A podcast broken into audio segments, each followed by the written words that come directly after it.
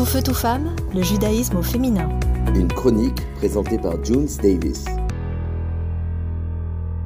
Réseaux sociaux et ados, comment on gère? Bonjour, c'est June Davis, on se retrouve pour une nouvelle chronique. Il m'arrive de donner de temps en temps des conférences sur différents sujets.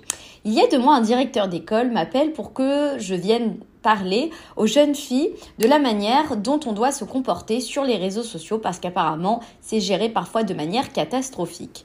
N'étant euh, ni rabbinite, ni psy, ni prof, quand je suis arrivée dans cette école, dans cette grand amphithéâtre, j'étais un peu un ovni en robe fleurie qui était venu à la rencontre de ces jeunes filles entre 11 et 17 ans.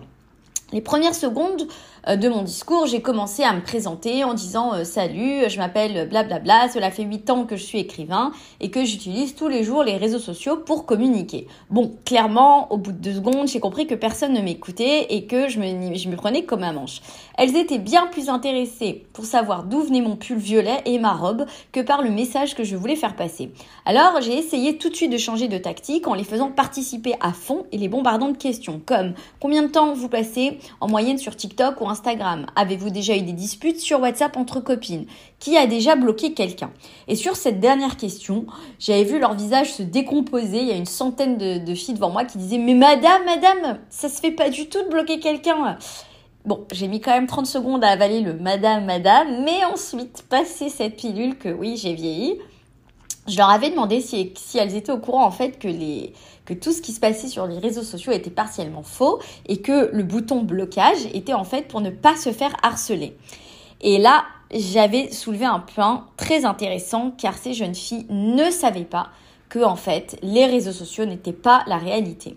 Elles ont commencé à me poser des questions en me disant mais comment ça euh, c'est partiellement faux euh, Non, tout ce que les filles elles montrent, elles ont des beaux sacs, des beaux vêtements, des beaux trucs. Je dis oui, mais en fait, vous pouvez très bien acheter des abonnés et vous pouvez acheter des likes, vous pouvez même acheter en fait des faux commentaires pour faire genre. Dans le jargon, justement, on appelle ça des boosts, comme des boosters pour faire monter l'algorithme. L'une des jeunes filles, une vraie bombasse, hein, soi-disant c'est l'agent gras, était venue à la pêche aux informations pour savoir justement comment avoir plus d'abonnés, car son rêve absolu était de devenir une influenceuse pour avoir, je cite, des tas de trucs gratuits. L'envie de me tirer une balle dans la tête passée, j'avais choisi d'en fait euh, la mettre devant euh, tout le monde, cette petite chérie, et de lui faire faire une déballe de commercial d'un produit devant ses abonnés. Tout le monde avait rigolé, mais en fait, elle, elle la, la, la, petite jeune fille qui voulait devenir influenceuse a vraiment joué le jeu à fond. Et justement, je lui ai expliqué, je lui ai à elle expliqué qu'en fait, être influenceuse est un vrai métier en fait de commercial et qu'il fallait vendre et qu'il y avait une vraie pression derrière. Ensuite, on a parlé de la gestion des critiques sur les réseaux sociaux, de la peur en fait de s'exposer et des tas de sujets. La bonne nouvelle, c'est que la plupart euh, des filles que j'ai eues m'ont dit qu'elles ne voulaient absolument pas euh, s'exposer et justement plus regarder que d'être vues et ça c'est plutôt une bonne nouvelle. Ce que je me dis la conclusion en fait de cet entretien, c'est que notre rôle en fait en tant que parent n'est pas de s'insurger de dire mais ça va pas, arrête avec ton téléphone, la priorité c'est les devoirs, c'est les études, sans les études, tire à loin.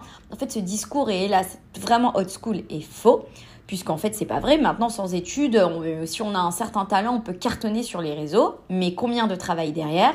En fait, c'est à nous de nous adapter et de donner à nos enfants tous les outils pour vivre sereinement avec cette autre vie virtuelle. Voilà, je vous fais des gros bisous et à très bientôt. Tout feu, tout femme, le judaïsme au féminin.